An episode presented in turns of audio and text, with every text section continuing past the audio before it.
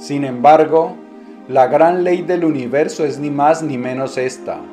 Lo que llevamos en nuestra mente es la causa determinante de nuestra experiencia. Tal como es lo de dentro, así es lo de fuera. No podemos pensar una cosa y producir otra. Si queremos tener control sobre las circunstancias que nos rodean para hacerlas armoniosas y felices, primero tenemos que convertir en armoniosos y felices nuestros pensamientos. Y entonces lo exterior seguirá el mismo camino. Si deseamos salud, pensemos antes que nada en salud y recordémoslo, esto no quiere decir solamente pensar en un cuerpo sano, aunque ello es importante, sino que tal estado mental incluye pensamientos de paz, de gozo y de buena voluntad para con todos, porque las emociones negativas son una de las principales causas de la enfermedad. El Sermón de la Montaña de Emmet Fox Hoy vamos a hablar de este estupendo libro espiritual y tengo que darle las gracias a Ramón, que fue el que me puso sobre la pista de este autor. Carlos también me pidió el favor de que hiciéramos un análisis de este libro y pues bien, aquí estamos.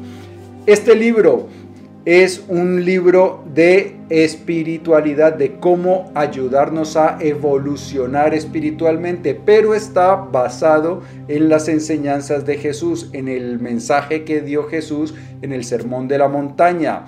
Pero como vamos a ver, tiene muchísimas coincidencias con el estoicismo, una filosofía que gusta muchísimo por aquí en este canal.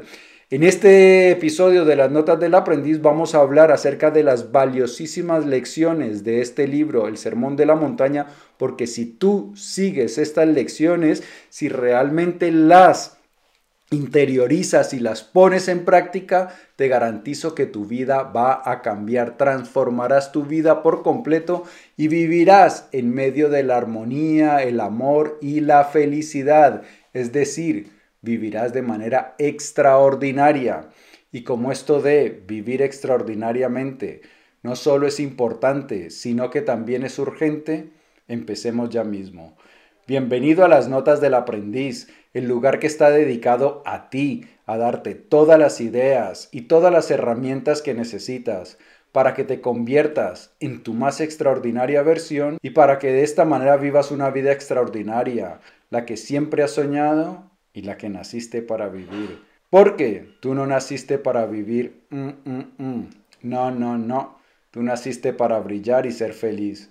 Mi nombre es Pablo Arango y si esta es la primera vez en las notas del aprendiz, por favor, considera suscribirte para que no te pierdas ninguna de estas valiosísimas ideas.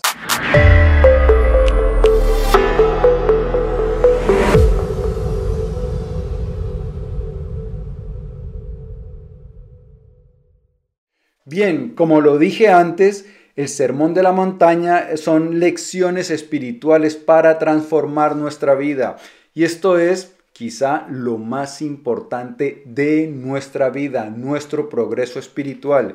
¿De qué se trata el progreso espiritual? De conectar con tu verdadero ser, de eliminar la ilusión de ese falso yo que nos confunde y que tantos problemas nos causa. Y una vez nosotros hemos empezado a conectar con nuestro verdadero yo, vamos a descubrir una gran cantidad de riquezas que ya están en nuestro interior. Fortaleza, sabiduría, amor, alegría. Son los tesoros que hacen que la vida sea maravillosa. ¿Y qué nos dice Emmet Fox para que nuestra vida empiece a transformarse? Los pensamientos que a lo largo del día ocupan nuestra mente, nuestro lugar secreto, están modelando nuestro destino hacia lo bueno o hacia lo malo. Verdaderamente, toda experiencia de nuestra vida no es más que la proyección externa de nuestros pensamientos. Bien, aquí empezamos con algo muy importante también para los estoicos, que era el control de nuestro discurso mental. Para los estoicos, la calidad de nuestra vida dependía de la calidad de nuestros pensamientos. Y es exactamente lo que nos dice Emmet Fox. Si queremos tener una vida agradable, una vida armoniosa, una vida llena de amor, debemos albergar esos mismos pensamientos en nuestro interior. Sin embargo, la gran mayoría de la humanidad vive en un grosero error acerca de dónde encontraremos la felicidad o cuál es la causa de la felicidad. Desde tiempo inmemorial, la humanidad ha mantenido la insensata ilusión de que los hechos exteriores, tan fáciles de captar, pueden sustituir a un cambio interior de pensamiento y emociones, lo cual es de por sí tan difícil.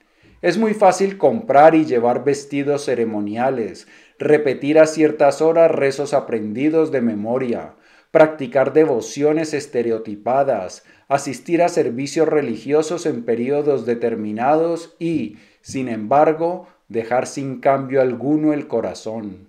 La limpieza del corazón requiere años de oración diligente y de disciplina mental. La mayoría de las personas creen que lo exterior es lo importante, que si mi exterior cambia yo voy a ser feliz, pero no es así. El cambio tiene que empezar en mi interior. Yo en mi interior debo albergar pensamientos saludables, pensamientos beneficiosos, amorosos, para que mi exterior cambie lo que hay en mi interior empieza a ejercer una influencia poderosísima, determinante en mi exterior. Sin embargo, hay muchas personas que eh, se creen espirituales o que son muy religiosas y andan por ahí por la vida diciendo, ay mi Diosito, ay la Virgencita, pero en su corazón no han obrado ningún cambio. Hay personas que van a actos religiosos con regularidad, que andan con una Biblia debajo del brazo, pero que luego cuando su vecino se da la vuelta están hablando mal de él, o personas que guardan resentimientos hacia sus familiares, hermanos, primos, lo que sea. Eso no hace parte de la verdadera vida espiritual. La verdadera vida espiritual requiere un corazón puro, armonioso, bondadoso. Y ser una persona espiritual no solo nos ayuda a vivir con alegría, sino también a traer a nuestra vida abundancia. Si queremos prosperar materialmente, hemos de tener pensamientos de prosperidad y hacer un cambio de este pensar, porque lo que mantiene a la mayoría de la gente en la pobreza es la costumbre de pensar en términos de pobreza. Si queremos vernos rodeados de amable compañerismo y tener el afecto de los demás, es preciso que en nuestros pensamientos se reflejen el amor y la buena voluntad. Todas las cosas trabajan juntas para el bien de aquellos que aman el bien. Si nosotros queremos disfrutar de abundancia material, tenemos que albergar esa abundancia en nuestro interior. Tenemos que decidir ayudar a otras personas, porque esa es la forma, por lo, esa es la razón por la cual a nosotros nos pagan. Si tú tienes una empresa, pues te pagan por solucionar los problemas que tienen tus clientes. Entonces, siempre nos pagan por solucionar algún problema, por ayudar en algo. Entonces, nosotros debemos cultivar esa mentalidad de abundancia, de que yo quiero servir, de que yo quiero ayudar a otras personas. Pero primero, debo también grabar en mi mente de que en mí ya está la capacidad de ayudar, de contribuir de alguna manera al beneficio de la humanidad. Y si yo beneficio a muchos seres humanos, pues voy a poder recibir una gran cantidad de bienestar material. Entonces, lo primero que tenemos que hacer nosotros es creernos personas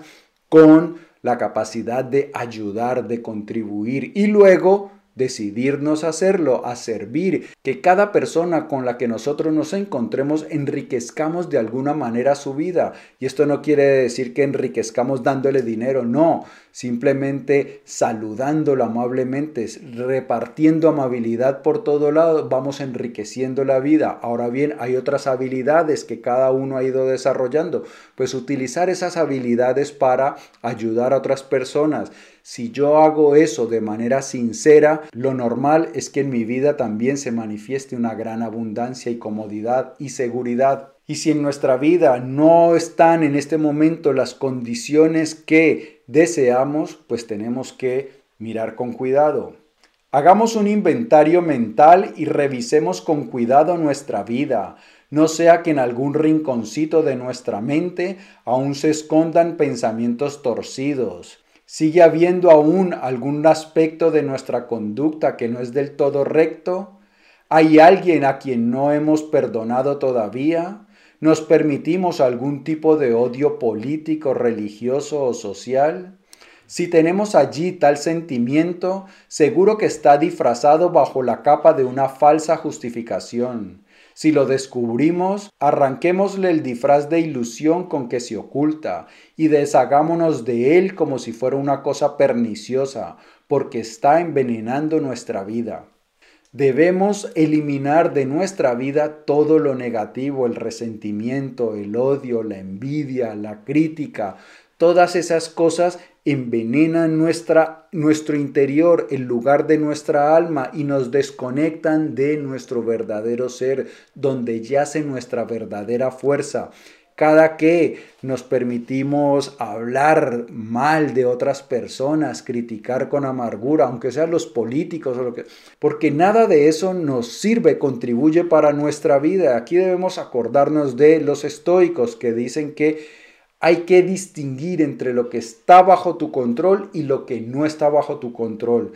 Los políticos están bajo tu control, pues cuando votas sí, pero de resto no. Entonces, si tú vives amargado contra los políticos, pues ese, ay, ay, mira, ese político lo que haya, te desconecta de la fuente y eso hace que no se manifiesten en tu vida todas las cosas que quieres disfrutar de amor, de compañerismo, de seguridad, de alegría, de abundancia. Así que debemos hacer un esfuerzo por ir limpiando nuestro corazón de todo lo negativo. Y cuando hacemos esto, pues lo que vamos a ver es que nosotros nos transformamos y luego nuestra vida se transforma.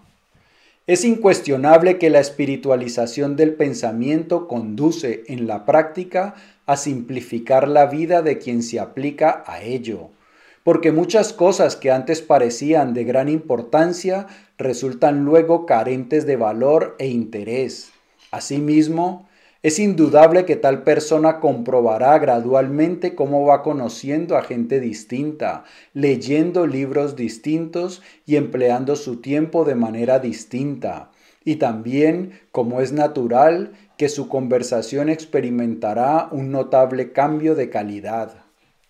Cuando nosotros empezamos a cuidar nuestro interior, a vivir de manera espiritual, es decir, con mejores sentimientos hacia, hacia todas las personas y hacia todo lo que nos rodea, nuestra vida empieza a cambiar. ¿Por qué?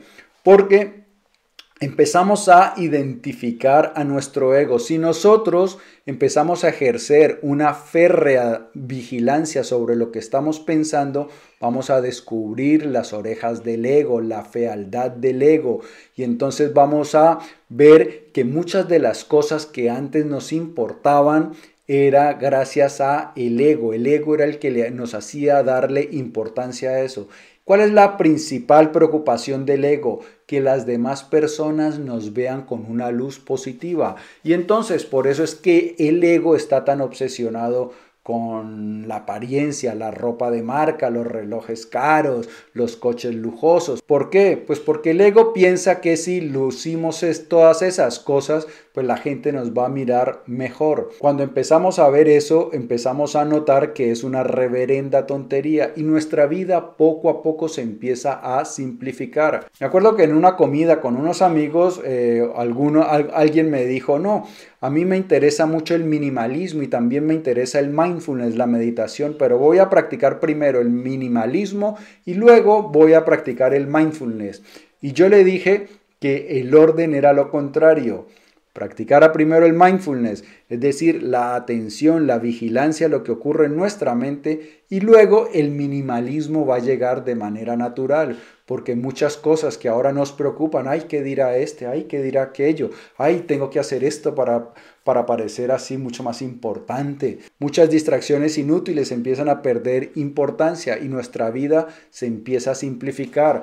Vemos también que nuestro vocabulario empieza a mejorar, la calidad de nuestra conversación empieza a mejorar.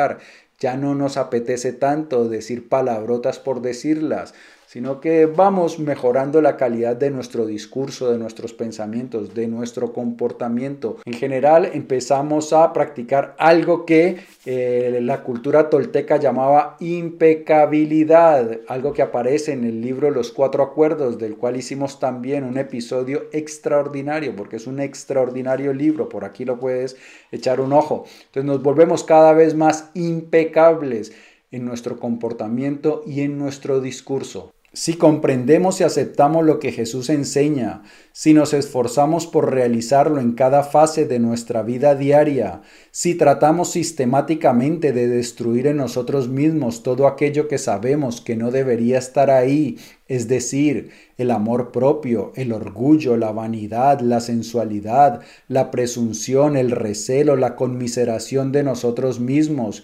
incluyendo también aquí el resentimiento, la condenación, etc., si no alimentamos estos defectos cediendo a ellos, sino que los dejamos morir, negándolos a que tomen expresión, si cultivamos con toda lealtad un recto pensar hacia todas las personas o cosas a nuestro alcance, y especialmente a las personas que no nos son simpáticas y a las cosas que no nos gustan, entonces es cuando somos dignos de ser llamados la sal de la tierra.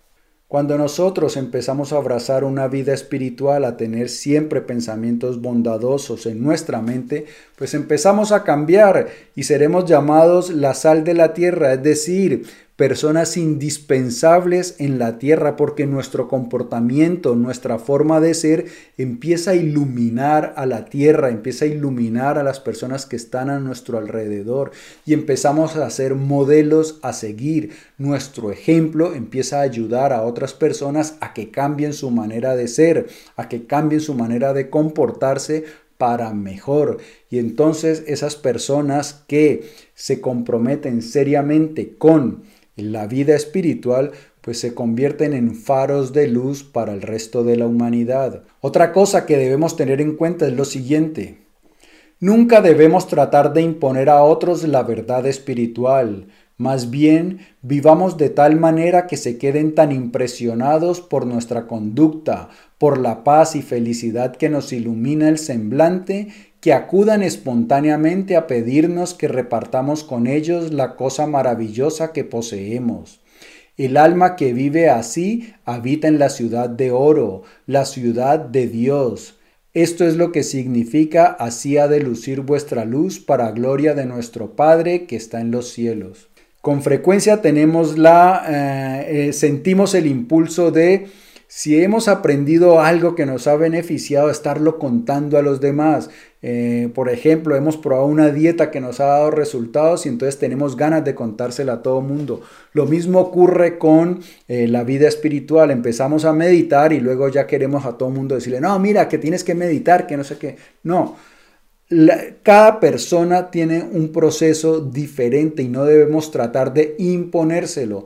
¿Qué es lo mejor que nosotros podemos hacer con los amigos, con nuestros seres más cercanos? Es simplemente vivir de acuerdo a los más altos preceptos espirituales, morales y que sea nuestra forma de vivir la que los atraiga y que nos pregunten, bueno, ¿qué es lo que estás haciendo? ¿Por qué es que siempre estás tan feliz? ¿Por qué en la vida te va tan bien? ¿Cuál es tu secreto? Ya ahí sí, lo podemos contar, pero no tratar de imponerlo a otros. Y hay una cosa muy importante que también tenemos que tener en cuenta. Nuestro conocimiento espiritual debe ir acompañado de obras impecables. Por otra parte, sería desde todo punto insensato que una persona creyese que el conocimiento de la verdad del ser la colocaría por encima de la ley moral, autorizándola a quebrantarla. En tal caso descubriría muy pronto que había cometido un error fatal. Cuanto mayor es nuestro conocimiento espiritual, tanto más severo es el castigo que nos acarrea si violamos la ley moral. El cristiano no puede permitirse ser más descuidado que otros en la observancia rigurosa de todo el código moral. Antes, al contrario, debe ser mucho más cuidadoso que las demás personas. En efecto, todo desarrollo espiritual verdadero va acompañado necesariamente de un progreso moral definido. Una aceptación teórica de la letra de la verdad puede ir acompañado de un descuido moral, con grave peligro del delincuente. pero es del todo imposible progresar en el aspecto espiritual a menos que se trate sinceramente de vivir según la ley moral. No es posible en manera alguna separar el conocimiento espiritual verdadero de la conducta justa y moralmente sana que le corresponde. El desarrollo espiritual y el nivel más alto de conducta deben ir juntos. No puede existir lo uno sin lo otro. Cuando nosotros mejoramos espiritualmente, debemos mejorar también la calidad de nuestros actos. No podemos cometer actos inmorales, violar la ley moral. ¿Por qué? Porque para nos, cuando nosotros empezamos a controlar nuestra, nuestra mente, la calidad de nuestros pensamientos, vamos a darnos cuenta sin ninguna duda que cuando obramos mal manchamos nuestra casa, en nuestro interior se produce algo muy feo, se experimenta algo muy espantoso. Entonces por eso, cuanto más me hago consciente yo, voy a sufrir con mayor severidad las consecuencias de mis transgresiones morales, porque no es necesario que la justicia me castigue o que otras personas me castiguen. Yo voy a ver el daño que hago en mi interior. Y esto es algo que también lo tenían muy claro los estoicos. Para los estoicos lo peor que podía haber no eran las enfermedades, la muerte, la ruina, no, es un acto malo moralmente porque también sabían que esa mancha en nuestro interior era grave, era dolorosa. Jesús nos advierte, no ya una vez, sino muchas, que la obstinación en el pecado trae en verdad muy serias consecuencias, y que el hombre que perdiere la integridad de su alma, aun cuando ganare el mundo entero, resulta extremadamente necio. Es lo que nos dicen, de nada sirve ganar riqueza material, fama, poder, si mi interior está manchado. No, no se puede ser feliz con manchas en el interior, aunque lo exterior esté lleno de abundancia. Pero lo contrario es cierto, yo puedo estar en medio de la carencia y aún así gozar de paz y alegría. Entonces lo principal es mi interior, reformar el interior y actuar de una manera virtuosa. Ahora bien, eso no quiere decir que tengamos que ser perfectos, que nuestros actos siempre sean santos, que todos nuestros actos siempre sean santos. No.